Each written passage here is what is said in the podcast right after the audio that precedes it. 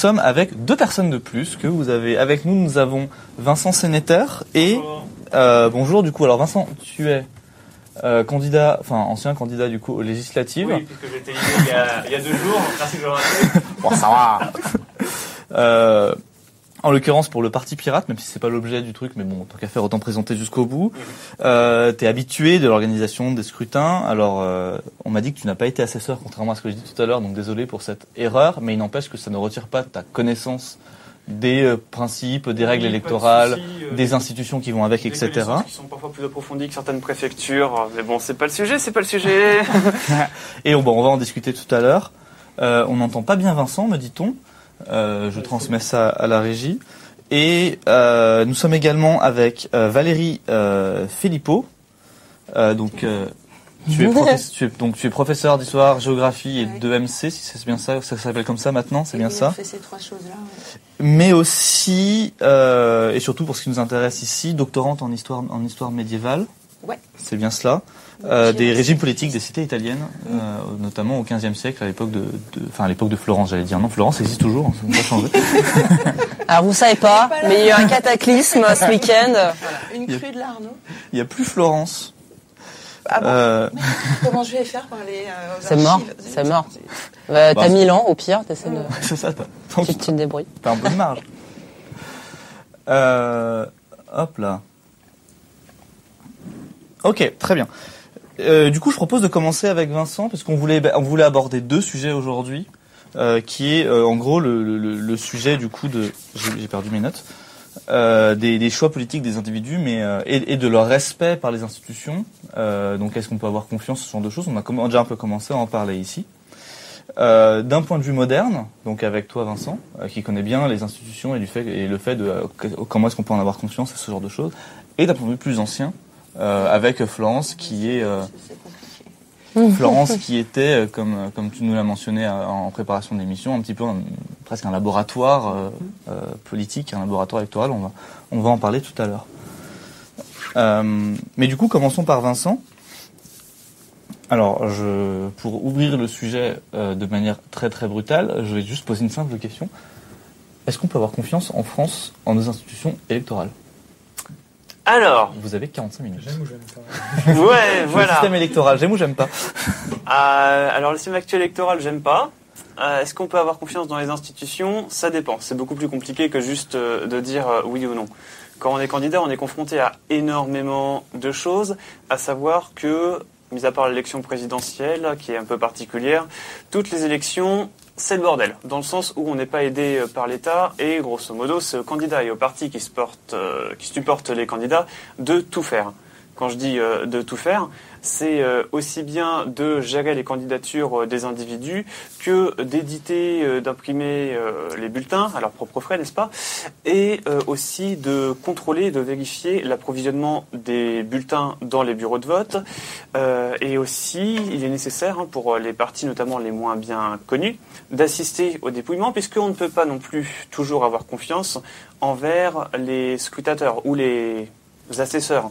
Euh, pour le dépouillement, on a pu assister, euh, il y a deux jours encore, à des personnes qui euh, ne reconnaissaient pas, quand je dis ne reconnaissaient pas, c'est vraiment au sens visuel, hein, certains bulletins de candidats qui n'étaient pas forcément connus ou qui croyaient que ce bulletin était invalide, était faux, n'avait pas été déclaré, alors que Oui. si, si, si, si. Juste, pour clarifier, il y a des bulletins de, de- du Parti Pirate, du coup j'imagine que tu parles de ce parti-là, Oui, qui ont été notamment. considérés comme nuls parce que, les, la- parce que les scrutateurs, donc les scrutateurs ce sont les gens qui font le dépouillement, Hmm. ne les avaient pas reconnus. Oui, c'est exactement ça. C'est ce qu'on, d'ailleurs, une personne de Zest de Savoir m'avait euh, fait remonter euh, dimanche, euh, que ce bulletin n'avait pas été formellement reconnu, enfin pas bien reconnu, alors qu'il était parfaitement valide. Donc c'est encore à nous d'aller faire un retour, un recours, pardon, au Conseil constitutionnel, etc. Euh, franchement, je caricature un peu, mais dans une élection, à moins d'être vraiment un gros parti, euh, vous appeler Mélenchon, voilà. En gros, on peut compter que sur nous-mêmes. Les institutions sont pas trop là pour nous aider. Mais comment vous êtes rendu compte de ça, qu'il y avait des... un problème de comptage? Finalement Parce que c'est la responsabilité de chaque citoyen d'assister au dépouillement du vote, comme il avait été évoqué euh, tout à l'heure. Ah, il y avait quelqu'un de de savoir qui était là. Ouais, exactement. Vu que le, le vote, là en l'occurrence, Ok. c'est sur une circonscription qui était sur le territoire euh, métropolitain français, euh, donc avec le papier et tout ça, chacun peut regarder, d'où le nom de scrutateur, voilà. hein. Donc on peut regarder ce qui sort des enveloppes, le comptage et tout ça. Donc n'importe qui peut se rendre compte s'il y a une erreur qui est commise et la faire remonter le cas échéant. C'est de la responsabilité de chacun, quoi. On peut pas euh, avoir euh, forcément une confiance absolue je ne jette pas la pierre, hein. je dis juste que c'est un fait. On ne peut pas avoir une confiance absolue en les institutions telles qu'elles sont actuellement.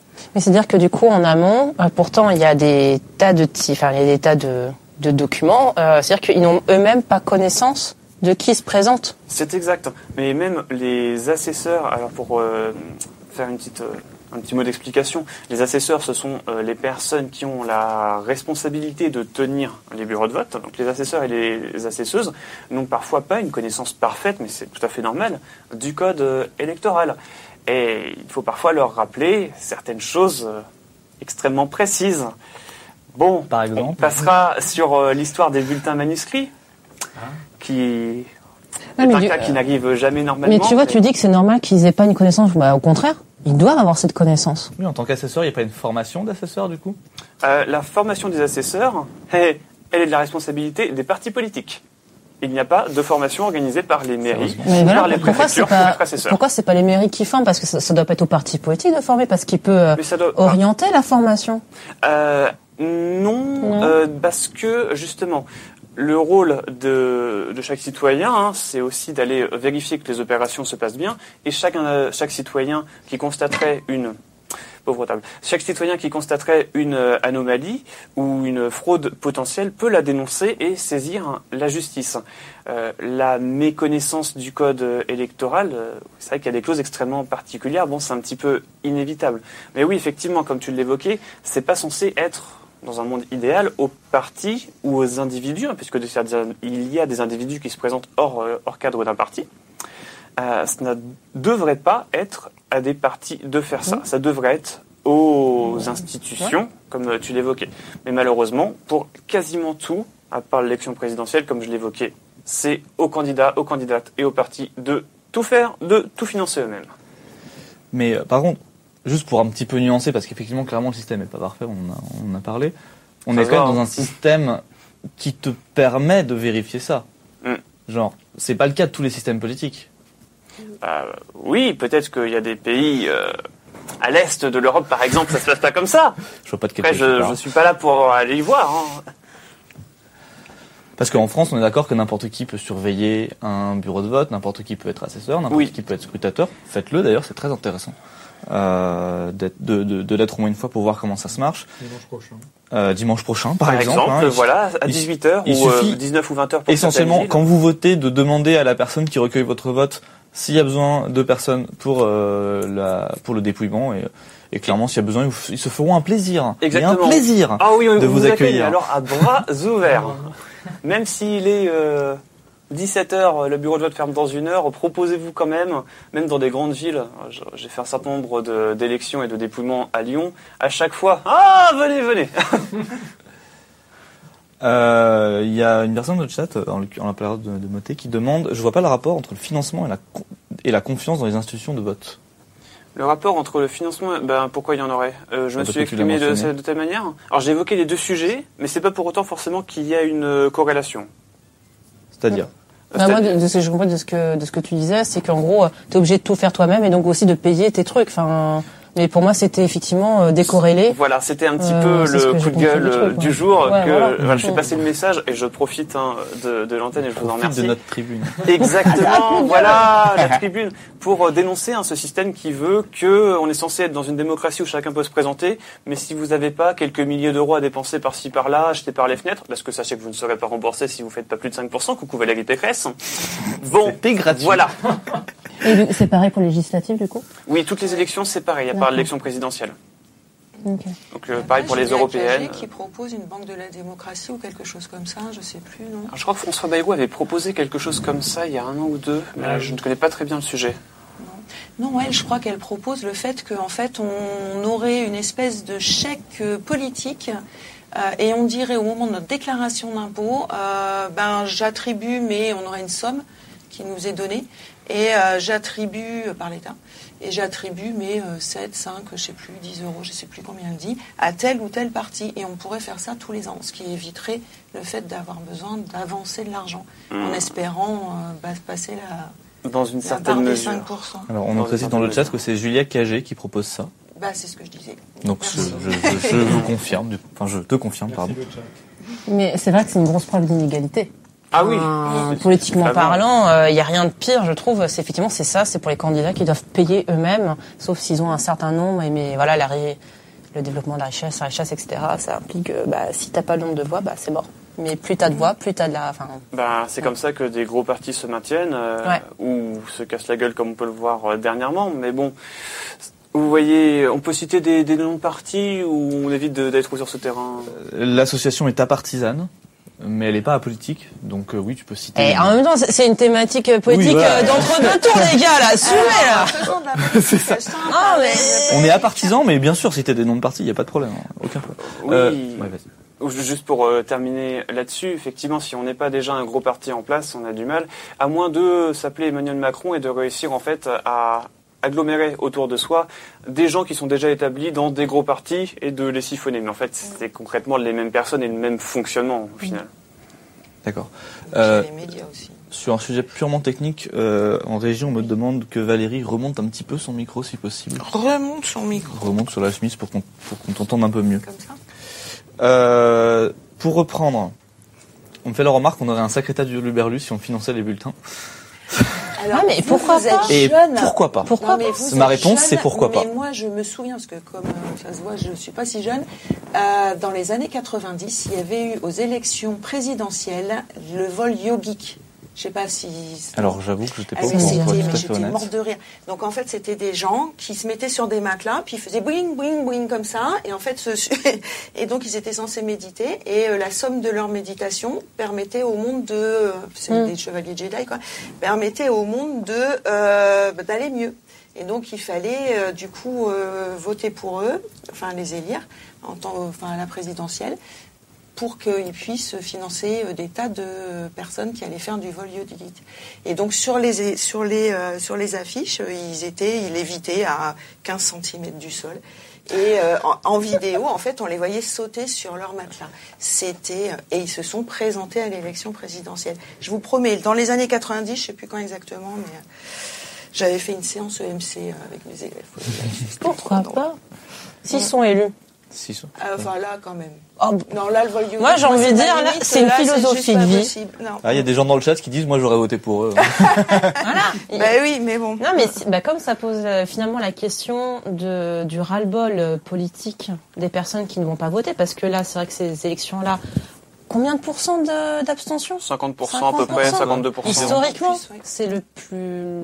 Je crois que c'est le gros plus gros taux d'abstention qu'il y a jamais eu. Pour des législatives, pour les Oui. européennes, il y a déjà Non, non, pire. non, bien sûr. Oui, mais, mais les euh, européennes, les on euros. s'en fout des européennes, non? Bah, c'est vrai qu'en général, c'est pas les plus. Je mais dis pas qu'il faudrait. On Non, mais- pas. C'est On qu'on est aux européennes Ouais, aussi. Mais législatives, quand même, de base, euh, là, 53%. Euh, on me demande au chat de redonner le nom du parti en question parce qu'il trouve ça Ah, débile mais rigolo. Partie de la loi naturelle. Partie Je de la loi pas comment ça me revient comme ça, mais euh, partie Ils de la vont, loi le- ils vont leur créer, hein. Fallait pas leur Euh, dire, ils vont leur créer, là. J'ai donné des mauvaises idées. euh, on fait la remarque, est-ce que c'est pas en prenant d'autres rigolos du genre qu'on va favoriser l'abstentionnisme en considérant un petit peu la politique comme un monde de On va qui favoriser l'abstentionnisme. Mmh. On a déjà beaucoup des rigolos hein, qui Oui, se je présentent. pense qu'il n'y a pas Je besoin pense de qu'il y a, ça. il y a un cynisme latent dans la société que de toute manière on vous, Mm. enfin le vote euh, RN le prouve. C'est un cynisme global quoi. Au-delà du- d'un racisme global, c'est aussi un cynisme global euh, et un manque de confiance dans la société et dans la politique à l'heure même temps, actuelle. il y a des raisons aussi. hein. Ah non non mais Mm. Il y a des raisons d'exprimer peut-être un mécontentement. Ah, Euh, mais- après, est-ce que non, ce parti propose des solutions? Bah, la méditation sautante, moi j'aime bien. ça, me parle, ça me parle, hein, franchement. Hmm, Ah, Je crois qu'on parlait pas du même parti. Oui, je crois aussi. Bon, enfin, Je- je- sa parole disait la même chose. Enfin, il parlait pas de il parlait de prier, mais c'était un peu la même idée. Mm. D'accord. Euh, ouais, on fait remarquer également que rendre les élections obligatoires réglerait le problème. Enfin, en partie en tout cas. Ça s'appelle une dictature, ça. Non, ça s'appelle la Belgique. Non, ça s'appelle la en Belgique. on peut, on fait ça. J'aime pas. Eh ben, on voit que le système politique fonctionne très bien en Belgique. Bah, ils sont obligés, donc forcément. Toujours un T'as une balle dans la tête, tu vas pas voter, d'accord Mmh, Non, je Juste je- une Pardon, pardon. Non, moi, juste, juste, juste une amende. dures en Genre une Belgique. dans la C'est- tête. Pris dans la tête. c'est- c'est- direct. La En vrai, c'est pas Belgique de l'Est, parce que je crois qu'il y a- il y a- je crois qu'il y a très à genre l'Est. Mais c'est- La Belgique, c'est vers l'Est. hein. Il se rapproche, là, hein, il se rapproche. hein. Attention, hein, on va vous priver de La mayonnaise, Belgique est les donc gars. une hein. dictature, c'est QFD. Attention, hein. En vrai, il y a quand même, il y a 6% d'abstention, il me semble, en Belgique, hein, malgré le Quand vote même, obligatoire. Il y a gens qui six- sont OK pour, Je crois, de mémoire, de les mémoire. hein, Je vous invite à vérifier. Mais il me semble que c'est autour Ah, de ça, ah, 4 à j'aime- 6%. J'aime pas l'idée. Euh. Ok.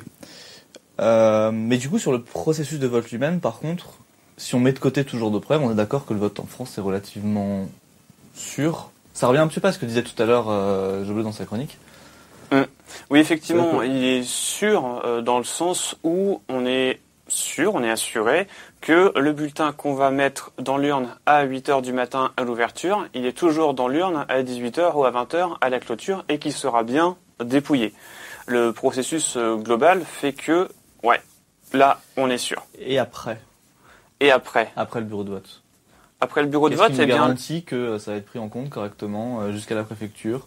Et puis jusqu'au ministère de l'Intérieur Alors, euh, le processus veut que, euh, à partir du moment où le bureau, où le vote est formellement terminé dans le bureau de vote, le président ou la présidente du bureau de vote proclame formellement les résultats qui ont été notés. Ces résultats sont affichés devant le bureau de vote et transmis à la préfecture en même temps. Par la suite, les résultats des différents candidats, des différentes candidatures, par bureau de vote, sont rendus publics et du coup, n'importe qui peut théoriquement euh, constater s'il y a une différence entre ce qui a été proclamé et affiché au bureau de vote physiquement et ce qui a été publié ben, sur le site du ministère de l'Intérieur, par exemple. N'importe qui, du coup, peut vérifier euh, manuellement. Et, et Ouais. Du coup, en fait, ça part du principe que des gens vont surveiller euh, un peu partout statistiquement. euh. Oui, Est-ce bah, est-ce qu'il y a aussi des contrôles aléatoires euh, par l'État ou par des partis? Par, euh, par des partis, oui, mais en fait, c'est, on en revient à ce que ce qu'on évoquait tout à l'heure, à savoir que c'est de la responsabilité de chaque citoyen de prendre l'initiative de procéder à des telles euh, vérifications ou à participer euh, au dépouillement. Euh, si jamais il y a une entente entre plusieurs personnes, qui en droit pénal s'appelle une association de malfaiteurs, pour porter atteinte à la sincérité du scrutin et que personne ne le vérifie, bon, c'est théoriquement possible. Mais alors, s'il y a une personne qui voit ça, euh, déjà, il faut qu'il y ait euh, au moins six personnes qui soient complices, parce que quatre scrutateurs, euh, deux assesseurs minimum, bref. Bon, c'est quand même assez peu probable. Ouais, mais et tu vois, le, truc qui s'est passé là récemment, ce qui a été évoqué euh, notamment, alors, je sais plus par, c'était par qui, mais en tout cas quelqu'un qui, euh, qui était rattaché à la NUP, hein, NUPS, comme quoi les résultats, enfin les votes faits en, bah, en dehors de la métropole avaient été comptés sur divers gauches et non sur la NUP, et du coup, bah, probablement, il y aurait un fossé entre le résultat de la NUP et euh, enfin, apparemment le ministère de l'Intérieur aurait. Donc attention, voilà, euh, c'est ce que je préfère Oui, je crois que c'est un candidat de la France insoumise qui a été compté en tant que divers gauche et Voilà. en tant que Et, du coup, quand on rajoute son En chiffre, Guadeloupe, je crois. ouais, je crois, c'est un truc comme ça. Mais il n'y a pas que la Guadeloupe, je crois qu'il y en a eu d'autres. Mais en gros, quand tu rajoutes le candidat, les chiffres défoncent en fait. euh, euh, Enfin, en gros, c'est NUP qui gagne, quoi. Enfin, c'est NUP qui dépasse en plus. euh, Ça change pas l'issue du scrutin, euh, dans le sens où là, ce dont, ce dont tu parles, c'est la nuance, une sorte d'étiquette en fait, qui est apposée par la préfecture. Ça ne change pas le fait que le vote pour la personne X est comptabilisé comme un vote pour la personne X. Non, mais c'est le après. C'est la conséquence d'un point de vue représentativité sur le nombre de sièges à l'Assemblée. Pas du tout. Mhm. Pas du tout, parce qu'en fait, là, on parle toujours de législative. Ouais, ouais. Donc on est sur du scrutin euh, uninominal. C'est-à-dire que euh, chaque candidature, on va dire, représente une personne. Théoriquement, il y a le suppléant, mais désolé Nico, euh, qui était mon suppléant. Mais bon, euh, le suppléant sert en pratique pas à grand-chose. Euh, donc on vote pour une personne. À partir du moment où, à l'issue du premier tour de scrutin, il y a, alors si je me souviens bien, c'est les des personnes qui ont plus de 12,5% des suffrages des inscrits, donc c'est différent du suffrage exprimé, euh, ils se qualifient pour le second tour. Euh, si tel n'est pas le cas, c'est les deux premiers. Bon, bref, ça détermine le nombre de personnes au second tour, mais ça ne change rien en fait en termes de siège, en termes de représentativité. Il s'agit juste d'une étiquette qui a été décidée. Euh, bon, après, si on fait des statistiques, parce que je pense plutôt que c'est de ça qu'il s'agit. Non, non, c'est c'est c'est clairement parce que on, on, on le, on voit que ce sont des groupes à chaque fois qui sont bah, finalement mis en avant à travers euh, les, les chiffres. Et euh, l'idée, bah, c'est de baisser symboliquement le, la victoire de, de NUP en mettant des gens dans divers gauches. Mais ça, c'est uniquement d'un point de vue médiatique. Et juste pour euh, pour Parce que ça ne change strictement rien en termes ça peut de avoir une incidence sur les- le prochain tour. Tu vois La façon dont les médias présentent la chose, tu veux dire? Mais et même en termes de bah, un groupe hein, euh, à l'Assemblée, c'est à partir de 10, euh, c'est pas un truc 15. comme ça. Mais ça, c'est ça n'a rien 15, à voir. mais en ça, fait, ça on peut faire voit, partie d'un groupe p- parlementaire à l'Assemblée nationale ou au Sénat, euh, peu importe en fait l'étiquette sous laquelle on a été élu. On l'a vu par exemple Mm. avec des euh, dissidents du PS sous le quinquennat de François Hollande ou avec des personnes qui sont parties de En Marche sous le dernier quinquennat de Macron. Je pense à Monsieur Sonforget, Sonforget, je sais pas comment ça se prononce, euh, qui s'est baladé ouais. de parti en parti jusqu'à arriver à l'extrême droite et ça a vraiment, quelques euh, jours. par nom, en fait. Absolument. Juste pour préciser quelque chose, euh, par- alors déjà j'aimerais juste dire merci au collectif Conscience pour le raid. Merci. Alors ça fait euh, ça fait déjà deux, mi- ça fait déjà cinq bonnes minutes, mais merci quand même à vous, c'est cool. Et bienvenue Merci. du coup euh, sur sur euh, Candide, où on- donc euh, cette nouvelle émission qu'on tente en plateau pour euh, pour discuter de sujets hein, parfois un peu pointus avec deux invités sur qui ont un point de vue différent dessus. Bref, euh, on nous fait remarquer du coup dans le chat que lors du dépôt des dossiers, pour le coup, ce serait apparemment de la faute de la Nupes qui aurait mal mis l'étiquette et pas de la Ah. faute de euh, et pas de la faute du ministère. Euh, lors du dépôt Ok, de candidature, certains n'ont pas causé la cage Nupes et le ministère s'est basé là-dessus. Ok. Alors ça, c'est encore autre chose. Mal de crâne. Mais c'est un, c'est- pardon, je vais appeler intervenir. C'est un bordel sans nom, l'histoire des Ouais, étiquettes, c'est des clairement nuances. un bordel. D'ailleurs, euh, Stallone dans le chat nous, nous rappelle que c'est pas totalement vrai, que ça porte pas atteinte à la sincérité. Notamment, il y a eu un, il y a eu un, un retour du Conseil d'État qui a statué là-dessus et qui a considéré que si, parce que le ministère de l'Intérieur avait refusé de mettre l'étiquette Nupes parce que soi-disant, elle était arrivée trop tard. Je, bref, Je crois que c'est la on nuance, n'est pas là pour revenir l'étiquette. là-dessus. Ouais, Euh, et le Conseil d'État a ordonné qu'il le fasse, en quoi il y avait atteinte à la sincérité du scrutin. Un, il y a eu un, il y a eu une ordonnance du Conseil d'État pour, pour corriger ça. Voilà. Euh, c'est un bordel sans nom. Oui. Euh, on peut prendre trois minutes d'ailleurs, peut-être pour expliquer à nos, à nos Ouais. spectateurs l'histoire d'étiquettes, de nuances, ou le, parler de la déclaration de candidature, à quel point ça peut être la croix et la bannière quand il y a des gros coins à la préfecture. Allez. On peut prendre trois minutes. Prends-les. On peut prendre trois minutes. Ouais. Pas trop trop plus, mais on peut Pour- prendre trois minutes. Peut-être pour clarifier, parce que là, cette histoire effectivement a de- de nuances, ça fait un petit peu de, un petit peu de bruit, n'est-ce pas, avec le revirement du Conseil constitutionnel. Bon, il y a plusieurs choses. Quand on candidate à l'élection législative, en tant que candidat, on remplit euh, des formulaires, voilà, on inscrit le nom de l'étiquette que l'on souhaite. L'étiquette, ça peut être, par exemple, son parti politique.